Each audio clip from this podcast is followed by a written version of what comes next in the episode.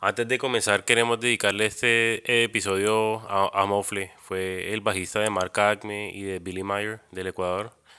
Pero más que todo, fue un gran contribuyente a la escena nacional de Ecuador y de Sudamérica. Eh, él siempre ayudó a mantener viva esa llama en la que tanto creemos y ahora que no está se siente un vacío muy grande, pero siempre lo vamos a, a recordar como ese bacán que nos hacía reír y, y que siempre creyó en todos nosotros. Eh, como dirían en Ecuador, el más goten de todos. Descansa en paz.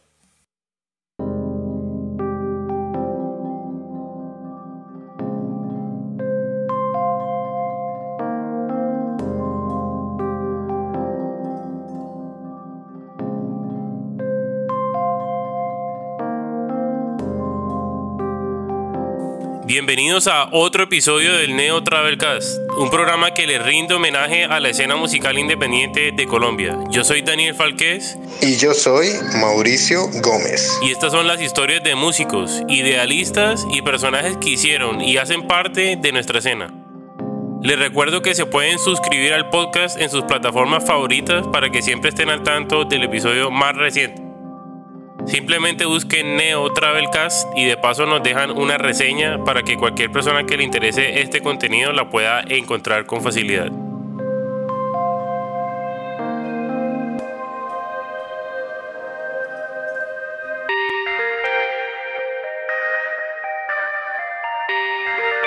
Eh, hoy tenemos un invitado muy especial. Él, vive en Ecuador, vive en Guayaquil, es de Ecuador. eh, Estamos hablando con Moncho, Moncho Villacreces. Es una de las uno de los personajes más legendarios de la escena punk o la escena así, punk hardcore de, de Ecuador, puntualmente de Guayaquil. Él es el cantante y frontman y compositor de Goe que significa gran órgano erecto. Y eh, también lideró la Unión Punk, que fue como el sello, o más que sello, era como, como, ese, como esa marca o, ese, o el nombre que se le dio a todo ese movimiento del punk melódico en, o del punk puntualmente en Guayaquil. Entonces, nada, te, saludamos acá desde el Neo Travel Cast, eh, Moncho.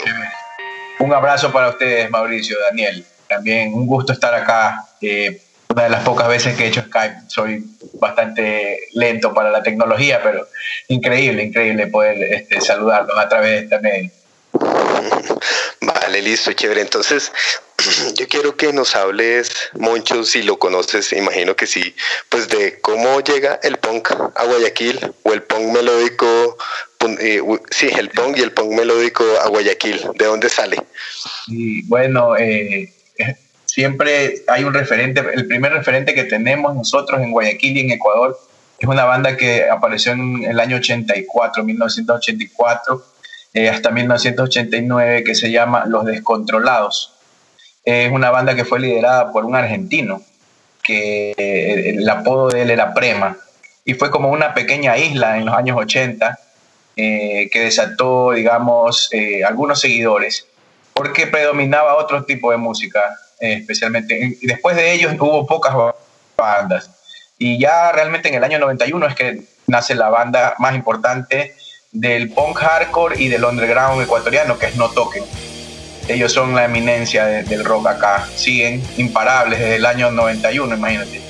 Eh, entonces, con ellos ya salen otras bandas y digamos lo que es la parte como el punk rock como tal, porque ellos eran más al hardcore, ¿no? Eh, digamos que a partir de los años 94-95 surgen algunas bandas en Guayaquil, como los Ultratumba, que venían de una banda que se llamaba SK8, que al principio hacía covers, pero esta banda se dividió en dos bandas. Eh, de SK8 nace Ultratumba y una banda que se llama Camisa de Fuerza, que para nosotros es muy influyente. Entonces digamos que desde el año 95 y 96 empiezan a salir bandas melódicas como Agente 86 en el 96, que es una banda que indudablemente a los que seguimos después eh, nos empujó mucho. Ya en el año 98 es que nacemos las bandas que todavía eh, seguimos algunas, y conformamos justamente en ese año 1998 lo que es y fue la Unión Punk de Guayaquil. Bueno, Mocho, ¿por qué no nos cuentas más o menos precisamente sobre esa Unión Punk? ¿Quiénes eran? ¿Por qué se creó? ¿Y qué están haciendo hoy en día? Sí, bien, nosotros en la Unión Punk, y justamente recién estoy estrenando un documental que habla de eso, eh, recopilando un poquito esta historia que les cuento desde los 90, desde, mediados de, de, la década de los 90 hasta más o menos el año 2009, que fue la época en que tuvimos bastante vigencia. Fuimos, nosotros iniciamos Unión Punk como un colectivo adolescente, éramos todos chicos de colegio todavía, que por esta afinidad a, digamos, a este género musical, eh, específicamente punk eh, californiano, ¿no? porque lo que se escuchaba bastante en, acá en Guayaquil era lo que sonaba en la radio o lo que en ese entonces pasaba en MTV. Que MTV a nosotros nos vino de forma gratuita, por suerte. Hicieron un canal que en ese entonces tenía la opción de, sintonizar con dos perillas, porque los canales que tenían o dos perillas o tenían otro, o te ibas a partir del canal 100 y te cogía lo que es la señal UHF. No sé si ustedes recuerdan eso, pero acá era, eh, eh, los canales UHF eran los, los, underground, por decirlo de alguna manera, y MTV llegó a Guayaquil y Ecuador a través de un canal UHF. Y ahí llegaba, llegó todo, pues no, lo que estaba en ese entonces, llegó, en el, si no me equivoco, en el año 93, entonces nosotros recibimos full todo lo que fue la, el boom del 94, todas estas bandas, Green Day, Offspring, eh, Rancid, bueno, FX casi no lo pasaban, eh, no lo pasaban. Pero recuerdo haber visto con algunos amigos alguna vez algún video de No Use for a Name en, en, MTV y haberlo grabado con un VHS. Y, claro, entonces nosotros éramos los adolescentes que en ese entonces veíamos esos canales, ese canal de MTV. Eh, y si teníamos la suerte de tener algún amigo o familiar que, que podía viajar a los Estados Unidos, traer esas bandas en un disco y los discos los reproducías por cassette, ¿no? y, con los copiabas los discos por cassette y así. Entonces habremos sido en el año 98 unos, si éramos unas 30 personas, unas 20 personas que nos conocíamos por esta, esta afinidad musical, éramos muchos. Entonces se nos ocurrió hacer un concierto eh, en que las bandas que hacíamos este estilo eh, compartamos escenario. Hicimos un concierto justamente eh, en mayo del, de 1998 y fue la primera vez que compartimos escenario con nuestros amigos hermanos 69 segundos y con Agente 86. Agente 86 ya tenía dos años de experiencia y en cambio 69 y nosotros recién estábamos empezando. Y a raíz de ese concierto que hicimos, eh, todos los asistentes se entusiasmaron muchísimo. Y de, ese, de, esos, de esos asistentes, de esos, por decirlo de alguna forma, fanáticos que asistieron, salieron más bandas, formaron más bandas. Entonces, en el año 98, eh, ya por decir el mes de agosto, eh, ya de las tres bandas que hicimos ese, ese evento, eh, para el año 29 de agosto más o menos había unas cinco bandas más. Y esta, esta nació de la idea de un, el pana que era baterista de Agente 86, el Chivo Jiménez, y Iván Casanova, el vocalista de 69 segundos, guitarrista vocalista de 69 segundos, hacer un concierto que junte a todas las bandas del género, pero así todas. Entonces, como, claro, Iván tenía 15 años, yo tenía 17 años.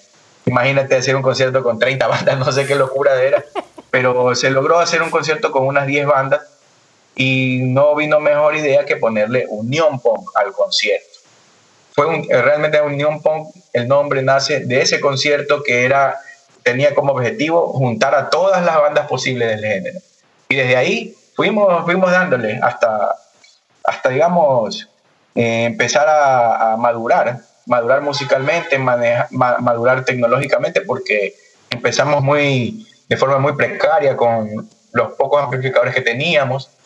Y así se empezó a llegar más gente, más gente, mucha gente se entusiasmó. Fue algo muy contagioso, por decirlo de alguna manera. Así fue la primera parte de, de cómo iniciamos en el año 98. Vale, chévere, eh, Moncho. Ahora, pues cuéntanos de, de, Goe, de dónde sale Goe, quiénes eran los, los integrantes de Goe, por lo menos a los que yo conocí en el 2000, creo que tres, a, hoy, siguen los mismos. Eh, a ver, nosotros estábamos en el mismo colegio. Eh, el indio Cristian, Cristian Freire, el indio, eh, Roberto Cuello Bertorró, alias El Loco, y muchos apodos más, y yo. Y en, ese entonces eh, nuestro baterista también estaba, el primer baterista de la banda estaba también en el colegio. Y coincidió, coincidió por afinidad musical, eh, que empezamos a hacer los, ¿cómo decirlo? Decir eh, los pocos que escuchábamos este estilo, porque predominaba el grunge, predominaba mucho en el colegio nuestro, porque era un colegio masculino. No había, no había chicas, era era algo muy feo. este, eh, predominaba mucho el heavy metal, pero no tanto ni siquiera el, el, power o el trash, más era el heavy, o sea, bandas como Iron Maiden.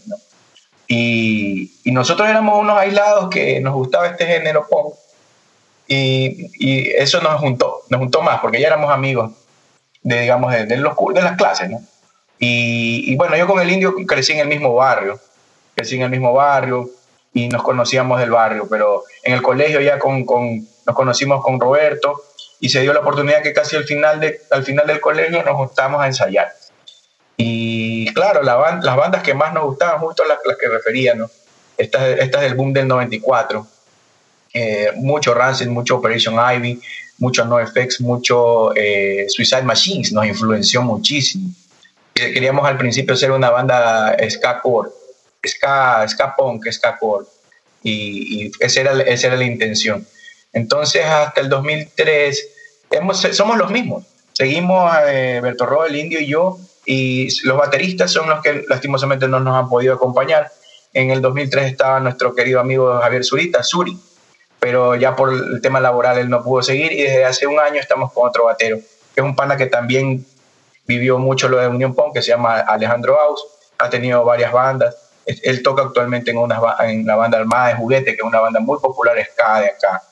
Y, así, así, así iniciamos con esa intención, pero con el paso del tiempo ya digamos que mientras adquiríamos un poquito más de experiencia musical del ska, del ska core, ska punk, fuimos fusionando más géneros, mm, mm, decidimos apuntar bastante un poco al hardcore melódico, eh, por ahí algunos riffs así un poco metal, porque Berto Ro también toda la vida ha escuchado mucho metal y actualmente estamos un poquito más pesados, pero todavía tenemos canciones melódicas, todavía tenemos canciones de escapón, todavía tenemos algo de reggae. Somos una especie de fusión.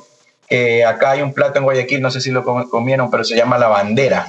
La bandera tiene todo, tiene un ceviche, tiene una guatita, tiene eh, seco. Entonces somos una especie de bandera rock o punk. Sí, eso es algo que, siempre me ha interesado de Goe, la verdad que nunca se han como casado con un género, ¿no? Bueno, eh, cuéntame sobre ese primer trabajo que hicieron, eh, eh, el Pidan Perdón, ¿no?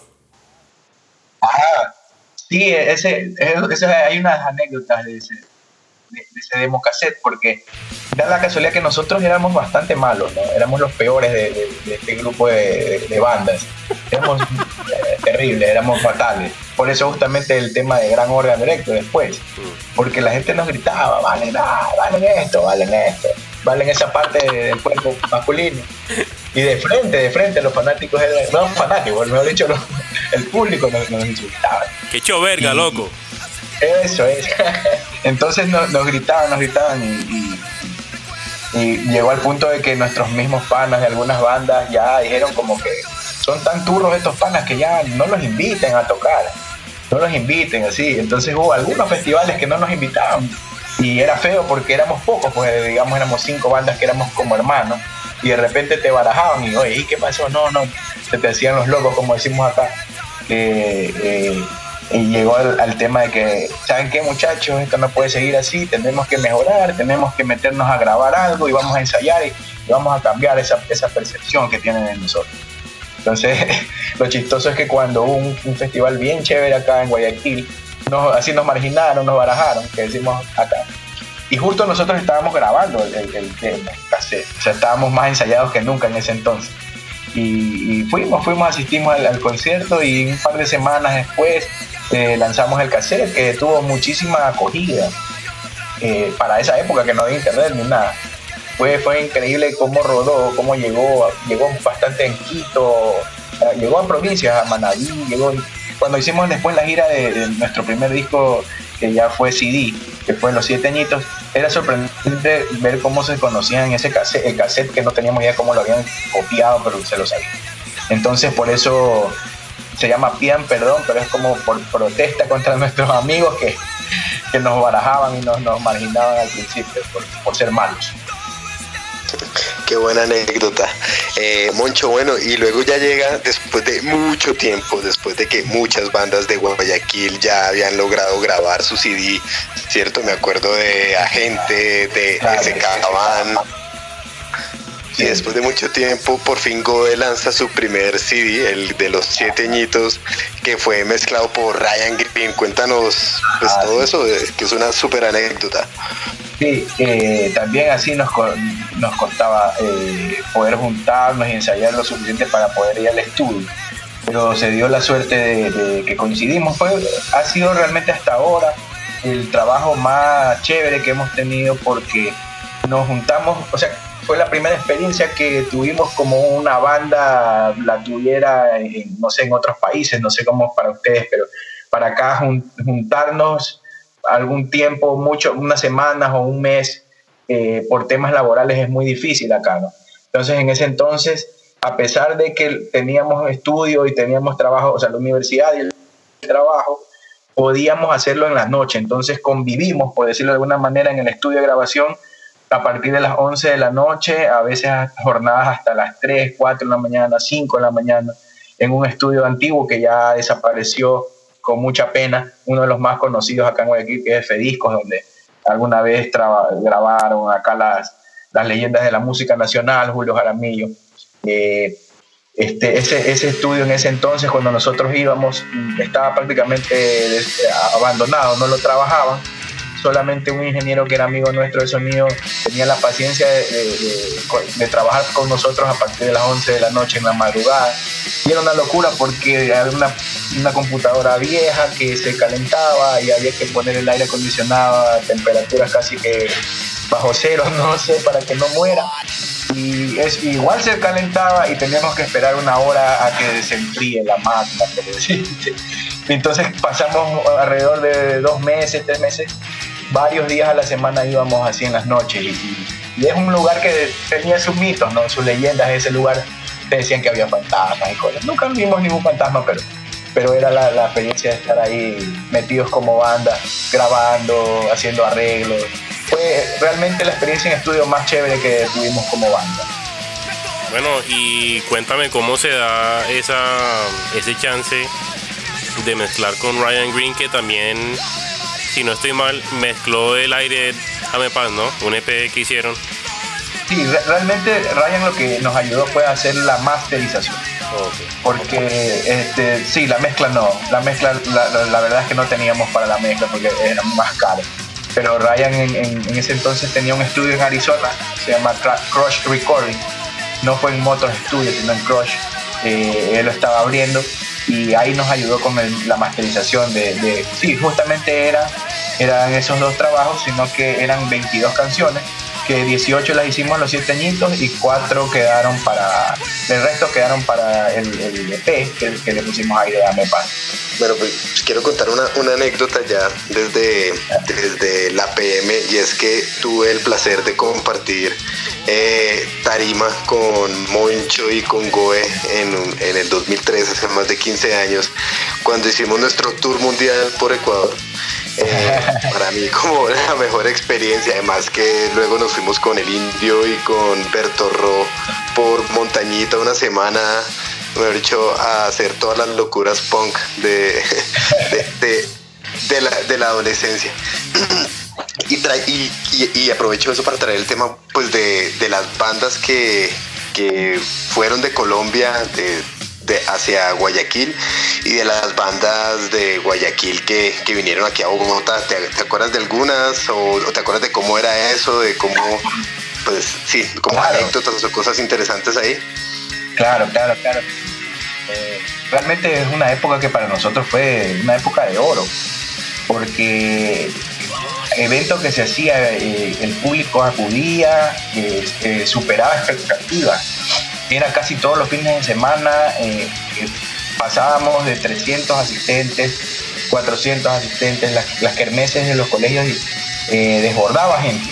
Entonces fue una época que fue un boom colegial lo que nosotros vivimos, fue algo que no se ha repetido, no se ha dado en Guayaquil después ni antes. Eh, lo que ha habido es bandas que han tenido su éxito, como por decir del pop eh, o, la música más comercial que, ha tenido su, promoción ¿no? en radios, en todo. Y, a pesar de nosotros ser eh, hasta underground, porque no, no figurábamos en radios ni nada ni, peor en televisión. Eh, a través del boca a boca, a través de, lo poco que se podía hacer en internet en ese entonces, porque si había un MP3 era muchísimo. Pero coincidió que tuvimos un, programa en la radio, gracias a, nuestro querido amigo Mofle, Javier Márquez, de Marca Acme, y a Iván Casanova, que tuvieron el programa. Muchísimo ayudó porque era un programa de, de dos horas. Entonces, lo que hacíamos era transmitir en la primera hora el bloque internacional. Digo, me incluyo porque íbamos todos a la radio cuando podíamos. Era un horario como a mediodía, en la hora de la tarde, que en ese entonces podía salir o del trabajo, hacer un break, o podías de la universidad también hacer un break. Entonces, esa cabina éramos como 10 personas, era una, una joda completa. Y lo chévere es que hacíamos esto del bloque internacional y el bloque nacional y, entonces ahí difundimos mucho, ayudamos a, se ayudó a, digamos, las bandas extranjeras más, más eh, estadounidenses, canadienses, la gente ya las conocía, pero asimismo hicimos eh, difusión de bandas, sobre todo colombianas, y por ahí un poco bandas chilenas y peruanas. Pero a la gente le gustaba, acá, digamos, al público guayaquileño le encantaban las bandas colombianas. Eh, entonces lo que sonaba muchísimo eh, bueno, Mojiganga, Mojiganga era algo que siempre pedía la gente, eh, muchos pedían 911, Código Rojo, eh, El Parqués fue un disco que acá volvió loco a todo el mundo, todas las bandas del Parqués la gente los aclamaba, estaban ustedes, la PM, que más bandas, digamos que aquí nos ayudó mucho a tener los discos fue Nicolai, Nicolai, que creo que en ese entonces estaba, hace un año, años atrás, del 2003, un par de años, estaba viviendo allá, estudiando allá. Eh, siempre nos llegaban discos, él nos mandaba, o cuando él venía acá de vacaciones traía. Había mucho intercambio. Y, Nico, Nico tenía, Nico siempre tenía alguna banda y nos recomendaba. Y eso ayudó mucho, ayudó mucho. La gente, la gente quería que las bandas de Colombia vengan. Y por eso se dio la oportunidad él, él, él este, ahí que conversó con ustedes, que de pronto me cuentas, porque yo esa, no me la sé, cómo, cómo realmente fue lo que Nico habló contigo o con los demás de la banda para, para que vengan. Pero por nuestro lado, después eh, fue, hicimos la gestión, pues no, para, por el lado de Fernando Miranda de ese cabán con Mojiganga, y nosotros intentamos, bueno, logramos hacer el show de 9-11 y no pudimos concretar código rojo por algún tema de ellos, no sé, de lo que recuerdo es como que en ese entonces la banda estaba un poco como que no, no tenían constancia, sino que se juntaban de repente. Pero no pudimos Código Rojo, hubiera sido muy chévere. Pero esas son las bandas que pudimos, digamos, concretar los, los shows. Qué bacano. Oye, y, y, en Ecuador también, pues, o sea, obviamente la Unión Punk era, era eh, muy grande también, pero también habían otras, eh, como otras colectivos, ¿no? Que, que, también hacían cosas como Trucho Records, ¿cierto? Sí, claro, sí. Digamos que eh, Trucho fue el, el, el, único colectivo que yo recuerdo que, que se movió, digamos, que, que pudo hacer la producción de varias cosas. Lo que más destaco de ellos es que eh, ellos sí funcionaron más como un sello, que ah, es algo que nosotros como Unión Punk no pudimos, nunca pudimos concretar. Siempre estuvo la idea de hacer un, por lo menos empezar con compilados, pero como sello realmente eran iniciativas de cada banda y nosotros poníamos el sello Unión Punk, pero no, no funcionamos nunca como una productora o una disquera. En cambio, Trucho sí. Trucho tuvo sus truchoramas, varias ediciones, y, pudieron hacer, hasta donde yo sé, eh, este, digamos, apoyar y, promover bandas para grabaciones. Eh, algunos festivales también tuvieron ellos. Eh, los festivales no lo, pudieron, tuvieron tanta constancia porque era más complicado. De alguna manera, creo que la experiencia de, nosotros era, era en base a la constancia de que desde 1998 hasta el 2009 nunca paramos. Entonces nos hacía como ser, eh, acá decimos cancheros, como, como este, experiencia ahí, saber, saber, cómo, si algo nos, nos, iba en contra, tratar de, pararse, pero, pero es difícil eso, para eso es como que tienes que estar siempre, siempre en la jugada. Y creo que en cambio Trucho trabajó mucho más por el lado de discografía, por el lado de, de, ventas de discos, intercambio de discos, eh, producción de, compilados y los, los, festivales fueron pocos por ese, por ese lado. Incluso había eh, un, de repente, si alguien te ofrecía alguna banda extranjera, la gente nos pasaba el contacto porque de alguna forma podíamos hacerlo, teníamos, digamos, las conexiones, eh, facilidades no las puedo decir porque facilidades nunca hubo, pero, pero yo creo que más como conexiones. Y, y, sí, Trucho, Trucho fue de ahí como, como sellos, eh, estuvo Reincidente Discos de Mofle. De Mofle, él este, trabajó con Bebés Paranoicos de Chile, distribuyendo y no recuerdo con qué bandas más. Eh, y de ahí hubo, ya casi al final, eh, digamos años 2005, 2007, por ahí, una productora que se llamó Equapong, que pudo hacer algunos que otros conciertos locales pero no, no, no hubo más, eh, digamos, movimientos o, colectivos. Digamos que Unión Punk y Trucho fuimos los, los, principales y luego otros pocos. Vale, sí, me hiciste acordar de Kevin, ah, de, de, Trucho. Un, un, saludo, Kevin, si lo oyes en el más allá, en donde esté tu vida. De repente con Kevin somos compañeros de trabajo, entonces le diré que escuche. Wow, no sabía. Ah, bueno. Muy bien. Bueno, y entonces eh, háblanos de, pues, de, grandes momentos de la Unión Punk.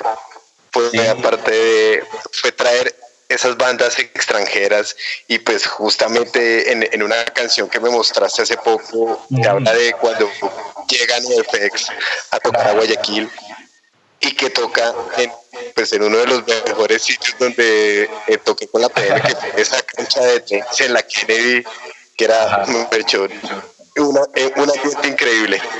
Sí, sí. De, eso. Sí, claro, claro que sí. Eh, sí, realmente,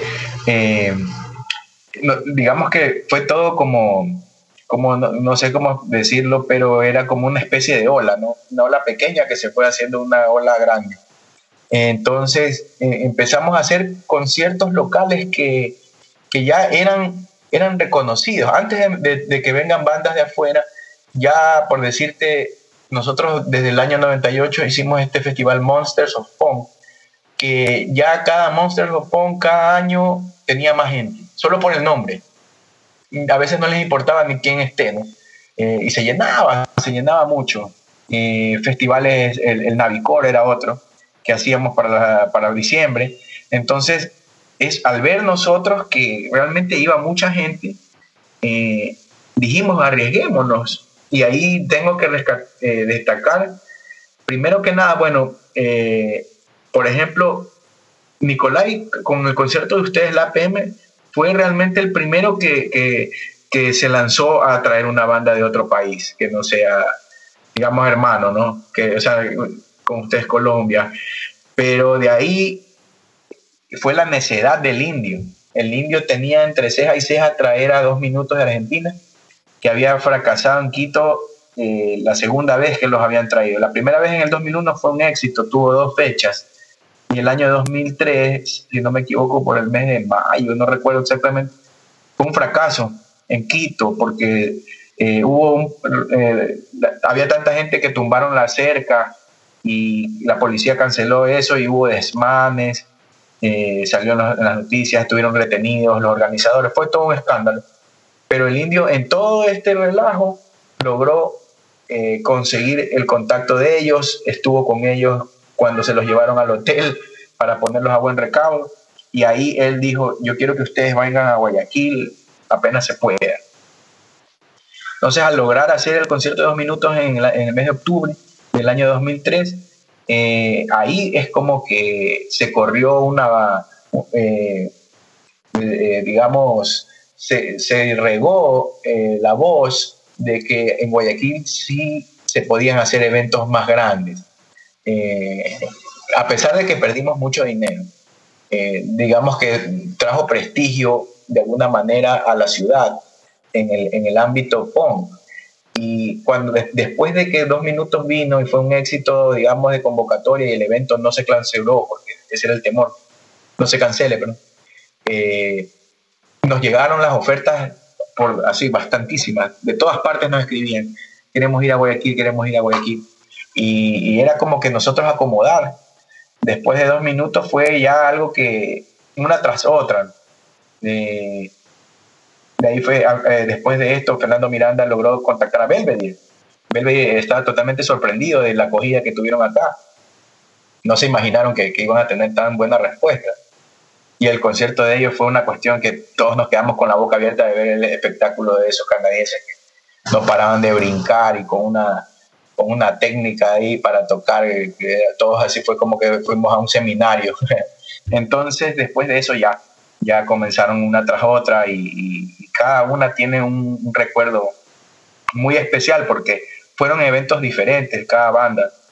Eh, a veces en, locales más pequeños, a veces más grandes, pero, pero realmente eh, eh, cada una una anécdota y, realmente fue cuando ya después de, que Belvedere fue, fue bien en el año siguiente, en el 2005, Matt Cadiz, Matt Cadiz, que era la banda que hasta donde sabíamos eh, nos decían de esta manera, no sé si será verdad, que, que Fat Mike eh, enviaba a Matt Cadiz como un emisario.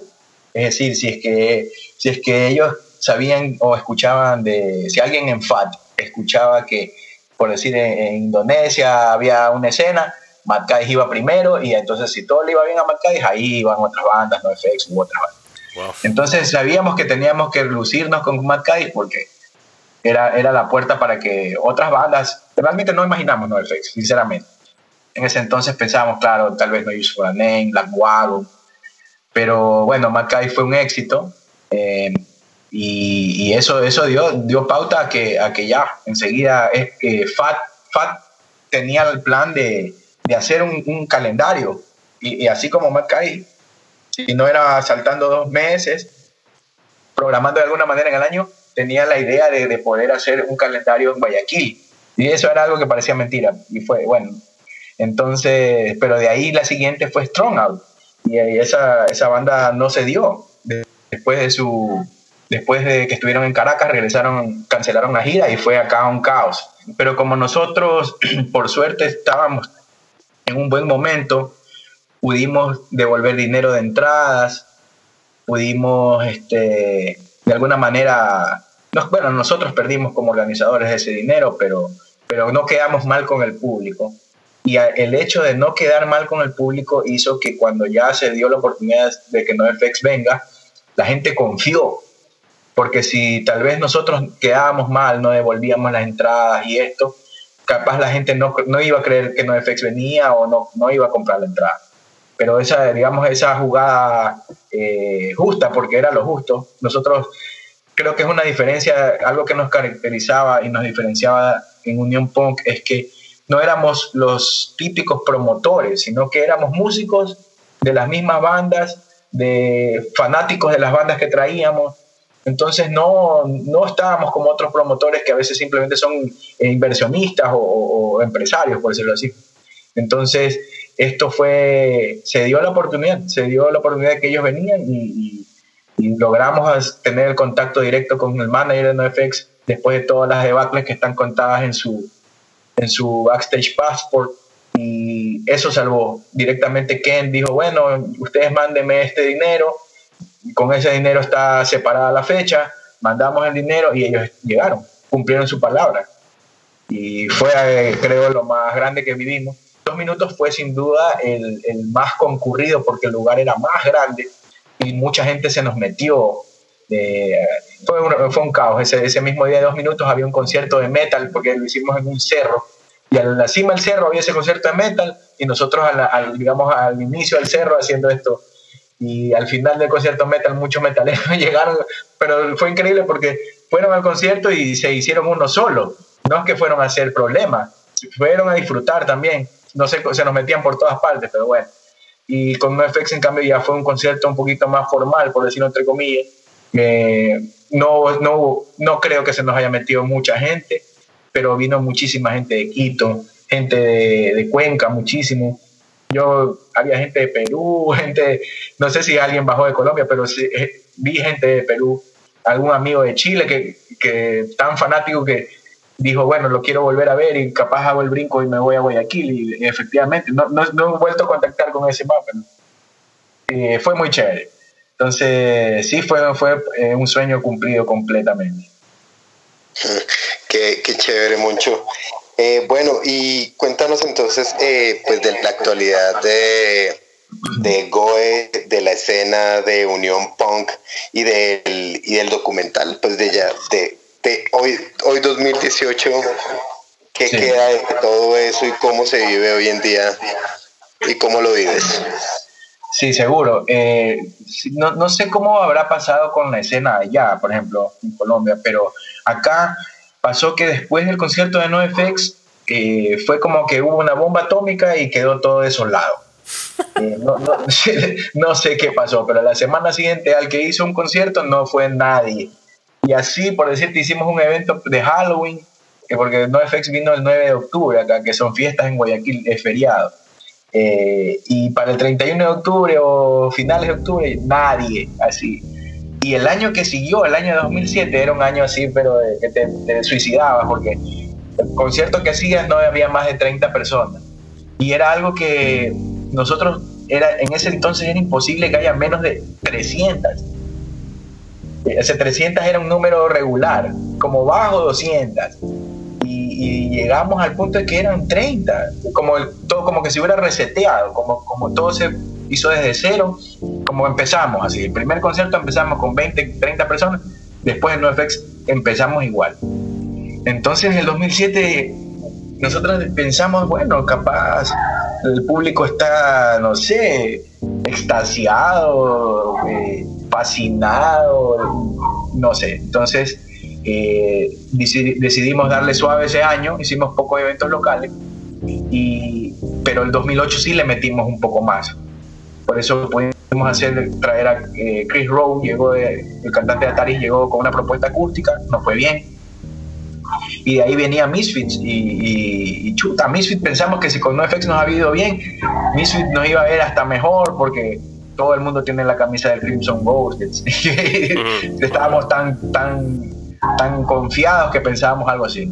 Pero nada que ver, eh, Misfits fue muy poca gente acá en Guayaquil. Aparte, eh, nos jugó en contra de que eh, Misfits iba a Quito a un evento, un evento más, más, grande, ¿no?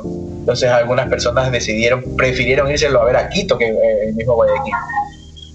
Pero eh, eso, nos, eso nos pegó ya, digamos como las últimas estocadas ya para, para acabar el movimiento. Y, y ya después hicimos Compact Kid, la banda canadiense Hardcore, y ya con eso también fue una pérdida muy grande y hasta ahí llegamos.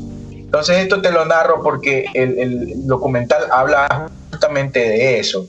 El documental habla de esa época desde, desde, antes de 1998 hasta el final de lo que hicimos operativamente con Union Punk, que, que con Combat Kid cerramos la puerta y de ahí lo que hemos tratado de hacer, de ahí no pudimos hacer más eventos porque nos quedamos muy desfinanciados, con una pérdida muy grande y el público realmente no asistía.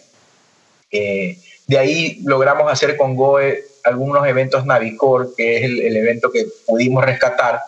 Lo hicimos un par de ocasiones más y nos fue bastante bien. Pero pasó que en Guayaquil ya no se pudo más contar con espacios como las canchas de, las canchas de, las casas o las canchas de los colegios y, y ya todo se por ley, digamos, porque ya lo, que pasaba es que ya por las leyes se endurecieron en ese sentido y la policía cancelaba cualquier evento que tú querías hacer en una casa o cualquier otro local. Solo se podía en lugares oficiales con todos los permisos y acá se cerró a bares, los bares. Entonces los bares obviamente lo que hacen es que te restringen la entrada a mayores de 18 años. Y eso nos golpeó ya, ya al, fondo, ya, ya con eso nos restó muchísimo público, que realmente nuestro público era colegial. Más del 70-80% de chicos que iban a los conciertos de la Unión Punk eran menores de edad. Y todo ese grupo ya, obviamente ya adultos, ya responsables, dejaron de ir a los conciertos rock y, los, y nunca pudimos captar audiencia joven porque solo podemos hacer los eventos en, lugares mayores de 18 años. Y bueno, lo que pasó es que los conciertos hasta el día de hoy, mm, la, audiencia no, un, un, concierto bueno convoca entre 100 y 150 personas, con un promedio de acá, un costo 5 a 7 dólares. Si el costo es más elevado, de 10, 15, eh, uff, mucho menos, al menos en el género punk, muchísimo menos y, realmente es como que tratamos de, tener alguna constancia. Eh, ya no hacemos nosotros eh, eventos como Union Punk, pero tratamos de hacer con GOE al menos uno al año. Eh, por la, es decir, celebrar el cumpleaños nuestro. Pero, por ejemplo, estos 20 años estamos esperando porque si quisiéramos hacer algo un poquito más grande, porque ya los últimos 5 años han sido conciertos en bares, donde ya te digo, así, entre 100 personas, 120 personas, a un costo de 5 dólares, no podemos convocar más. Pero ¿qué es lo que pasa? Que por, por, el otro lado, digamos que la otra cara de la moneda, si bien este, ya, no ya es más difícil nosotros como autogestión, en cambio las instituciones públicas eh, abrieron esta opción de, a veces hacen festivales, ¿no?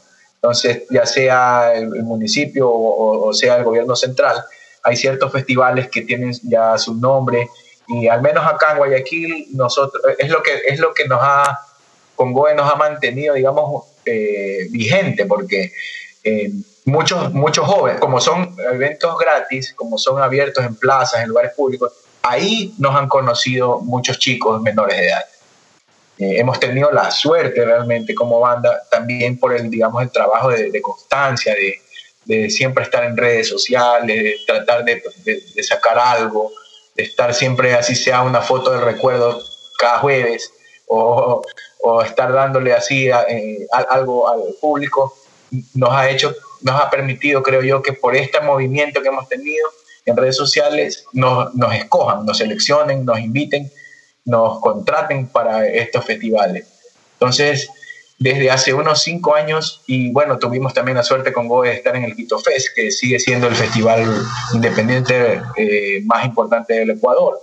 Entonces hemos tenido esa suerte enorme de que nos mantenemos de alguna manera presentes en, la imagen, en el, en el, imaginario colectivo, por decirlo de alguna manera, porque hemos estado ahí eh, en estos festivales.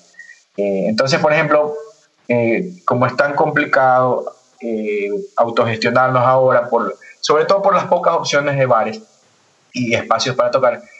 Eh, no descartamos, por decirte, que para los 20 años, si nos sale una propuesta de un festival, lo aceptamos y, digamos es un evento gratuito que convoca a mil personas. Entonces, esa es la opción. Pero digamos que esa es la suerte que hemos tenido o es el resultado de ese trabajo insistente de comunicación que tenemos con la banda que no ha sido el mismo eh, con las bandas compañeras nuestras, nuestros amigos, porque lastimosamente no han podido tener esa, esa constancia. Eh, ya solamente quedamos realmente 69 segundos y nosotros somos los que estamos un poco más constantes. Pero ya las bandas Agente 86 eh, viven en otro país, el vocalista, entonces ellos se juntan únicamente cuando él visita Ecuador. y las otras bandas por ahí una que otra se juntan muy rara vez, muy pocas veces al año, pero no, no, no, no tienen temas nuevos, no, es como una reunión. Entonces, lo que la gente de nuestra época a veces se junta es para la reunión de tal banda que, que se junta eh, después de cinco años de no tocar o algo así. Por ahí es más o menos el panorama. Bueno, Moncho, bacano de, de oír todas esas historias. Bueno, cuéntame qué tipo de música estás oyendo.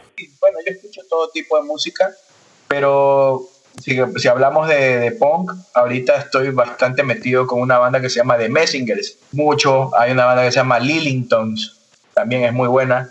Eh, Teenage Bottle Rocket, son las bandas que escucho más ahora. Y, y desde hace algún tiempo, o sea, siempre las bandas que me han gustado toda la vida, no dejo de escucharlas, pues, ¿no?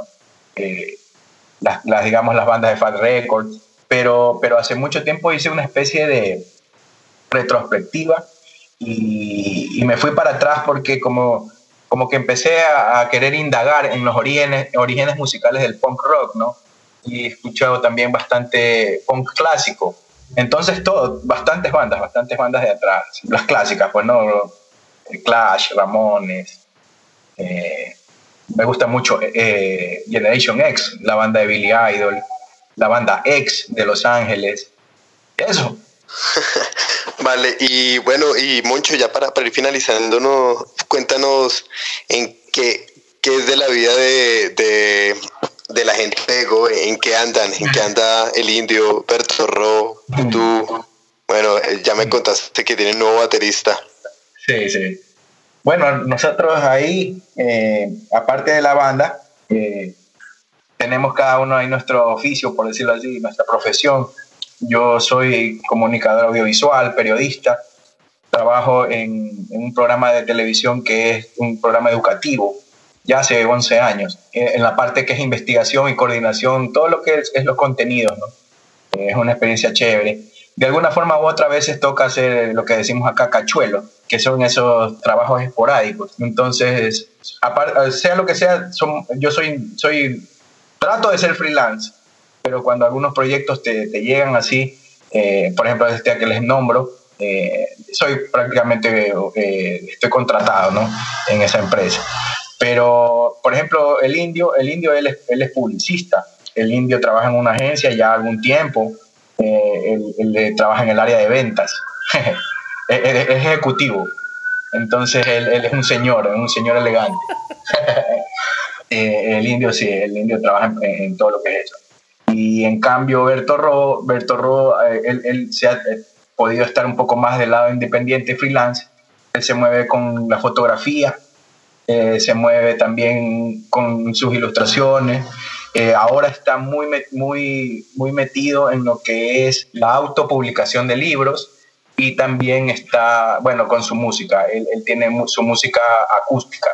Bueno, listo. Eh, bueno, no, pues mucho. Muchas gracias por compartir estas historias con nosotros. Muy chévere. A mí me trae mucha nostalgia. Gracias, gracias Mauricio. Gracias por acordarse de esto. De claro. estos monos, como nos dicen. Eso, los monos. como nos dicen los amigos de la sierra. Cuando puedo ir a Ecuador o cuando Nicolai siempre me trae bolón. El bolón, el bolón, bolón. Claro. claro. Bueno, no, fue muy, lindo compartir todo esto. Quiero aprovechar para mandarle pues un abrazo al Indio, a Berto Ro, a Suri, también a todos los de Agente 86 que nos oyen por allá, los de Inway, eh, a Mople y a todos su, y, y, a Marca, y a Marca Acme, a uf, tantas bandas, a 69 segundos. Con todo la pasamos muy bueno. Y pues que queremos despedirnos con que tú le digas a una banda nueva, sea en Colombia o en Ecuador, pues uh -huh. consejo les desde tu experiencia. Sí, claro. Yo lo, lo, que puedo recomendarles a todos es que sean perseverantes, pero ya al nivel de la necedad, al nivel, al nivel de la insistencia, al nivel del fastidio, porque hay momentos en que solo eso te hace llamar la atención. Es algo que nos ha pasado, como les contaba. Eh, yo creo que si no hubiéramos optado por estar insistiendo, insistiendo en redes, en esto, mm, hubiéramos desaparecido, no hubiéramos, hubiéramos quedado en el olvido o considerados como unas bandas que hace 15 años existieron y, y nada más. Eh, que le den con todo, que le den con todo, que, que realmente eh, es posible concretar los propósitos que te, te, que te encamines, tus objetivos, las cuestiones que tú traces.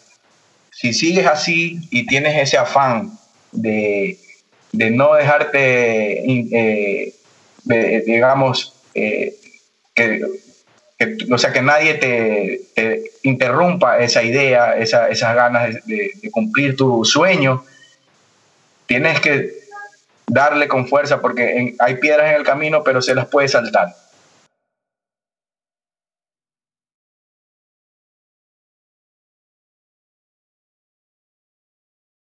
Bueno, Moncho, de verdad que sí, que muchas gracias por todo. A ustedes, hermano, un, un, gustazo.